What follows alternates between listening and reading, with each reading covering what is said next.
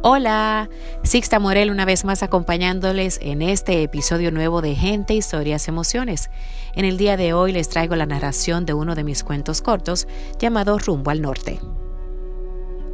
La camioneta pasó por ellos a la plaza del pueblo. Al subir dejaron de ser cuatro y se convirtieron en un grupo de desconocidos. Pedro miraba a su mamá cada vez que podía, buscando su respuesta entre tantas caras. Ella le volvía a pasar las manos por su pelo negro y aguantaba las lágrimas mientras evitaba mirarlo a los ojos. Ese día comenzó mucho más temprano que lo usual. Pedro despertó sintiendo cómo las manos de su madre sacudían su cabello suavemente. No estaba seguro de qué hora era, pero el ardor de sus ojos le decía que al sol le faltaba mucho por asomarse. No hubo tiempo para quejas ni preguntas. Aturdido por el sueño, solo atinó a seguir las órdenes que en voz baja pero muy firmemente le daba su madre. Ponte el pantalón largo, una camisa gruesa y trae el abrigo. El resto de sus cosas estaban empacadas en dos bultos pequeños. En su casa, además del silencio de la madrugada, reinaba una calma que daba miedo. Todos caminaban como si supieran qué hacían o a dónde iban. Sus primos, Mario y Leandro, terminaban de armar sus mochilas. En sus caras pudo percibir cierta emoción, mientras él seguía sin entender a dónde iban y por qué no estaba en su cama a esa hora.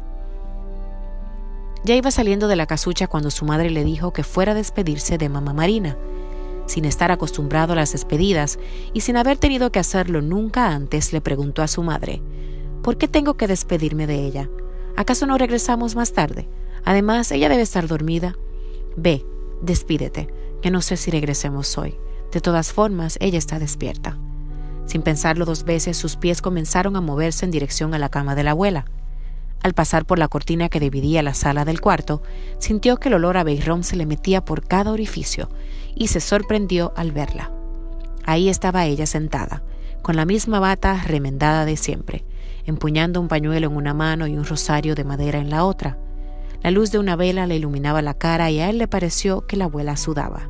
Qué extraño, a esta hora no hace calor, pensó. Él quiso darle un beso de bendición rápido, pero ella lo abrazó muy fuerte. Sintió su cara mojada mientras casi se quedaba sin respiración. La abuela no dejaba de besarlo y fue cuando se dio cuenta de que el brillo en su cara no era sudor. Mamá Marina lloraba mares y él no entendía por qué. Ni la madrugada, ni el rosario, ni las lágrimas tenían sentido, pero la voz de su madre seguía guiándolo paso a paso sin permitirle pensar ni sentir, sin dejar tiempo para preguntas o despedidas largas. Ella no tuvo el valor de ir a despedirse, así que lanzó un beso al aire en dirección de la casa, mientras secaba sus lágrimas y se cubría para que el niño no las viera. El camino era largo. Ella sabía que si se quebrantaba en el primer día, todo sería aún más difícil.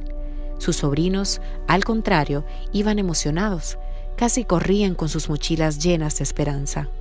Solo cuando llevaban un par de horas viajando en la cama de la camioneta y cuando el sol les comenzó a calentar las caras, es que Pedro abrió los ojos y se atrevió a preguntar a dónde iban. Su madre, con ganas de que no fuera cierto, se atrevió a decirle que quizá no volverían. Iban más allá de la salida del pueblo. El futuro quedaba a unas cuantas fronteras de distancia y ellos estaban recorriéndolo solo al principio. Cerraron los ojos para no llorar volvieron a dormirse, deseando que cuando despertaran, el olor del chocolate con canela de mamá Marina les abrazara y les hiciera volver a la mesa donde siempre les esperaba. Será hasta la próxima.